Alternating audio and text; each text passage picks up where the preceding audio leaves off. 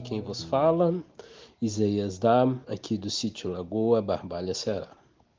Graça e paz da parte de nosso Senhor Jesus Cristo seja com todos.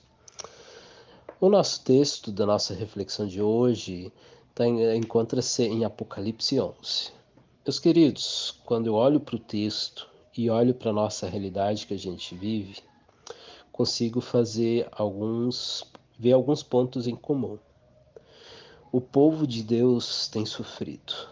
O povo de Deus tem pagado um preço altíssimo por tudo aquilo que nós estamos passando.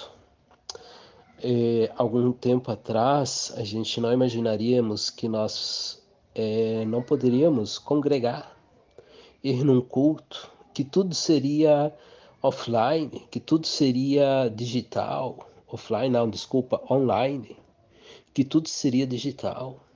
Isso jamais passou na minha cabeça. Que nem para trabalhar sairíamos de casa. Nós estamos passando por um tempo onde é que tem muitas novidades, muitas doenças, muitas crises, muitas dores que afligem o nosso jeito de viver, a nossa fé, o jeito de nos comunicarmos a, a essência do evangelho por si só, ela tem sido, ela tem sofrido. Porque nós sabemos que o evangelho por essência, ele tem a convivência em comunidade e nós fomos podados disso. Nós não tínhamos como viver isso. Percebe o quanto o povo de Deus tem sofrido? Percebe o quanto o povo de Deus tem pagado um preço absurdo?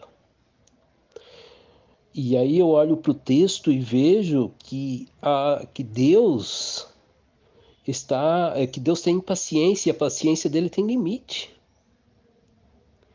Que do mesmo jeito que aqui no texto, quando ele usa a figura de linguagem das duas testemunhas, passaram mortas por três dias e ele veio e, e o Espírito é, entrou neles e eles ressuscitaram.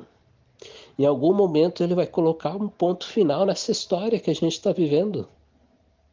Em algum momento ele vai se levantar e vai dizer: chega. E aí a pergunta que eu venho, que eu faço, que eu tenho me feito e faço para ti e para mim, será que nós estamos preparados?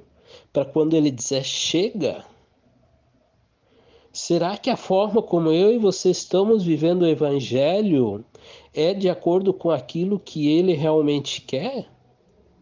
Ao mesmo tempo, como eu falei no início, que nós sofremos, quando a gente olha para a Bíblia como um todo, para aquilo que o povo passou, ou quando a gente olha para nossa, não para nossa realidade aqui, mas para os nossos dias, para pessoas aí em alguns lugares do mundo, principalmente na janela 1040,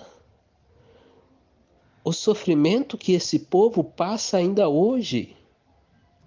Quando eu olho para nossa região, ou quando a gente olha para as favelas que estão ao nosso redor, a quantia de pessoas que tem ali dentro que sofrem talvez aquilo que nós não imaginamos. Quando a gente vai para alguns lugares que normalmente nós não vamos, ou quando a gente ouve falar de alguns cantos no nosso Brasil, a quantia de gente que está sofrendo, nós não imaginamos. Novamente vem a pergunta eu e você estamos preparados? Nós estamos tomando uma postura diante da sociedade como verdadeiros cristãos, dispostos de abrir mão do nosso conforto, dispostos de ir além daquilo que nós temos ido, disposto a demonstrar amor por pessoas que muitas vezes na nossa concepção não merece? Disposto a cuidar de pessoas que muitas vezes nós não queremos, disposto a colocar a nossa saúde física, emocional em risco? Será que eu e você estamos dispostos a viver o Evangelho que Cristo realmente deseja e nós estamos pagando por esse preço? Para mim fica evidente aqui nesse texto que Deus é soberano sobre mim, sobre ti, e mesmo que nós soframos, Ele vai cuidar de nós, Ele vai nos direcionar, Ele vai estar conosco hoje e sempre. Que Deus venha te abençoar, venha conduzir sobre a tua vida, que Ele se faça presente agora e sempre. Abraço.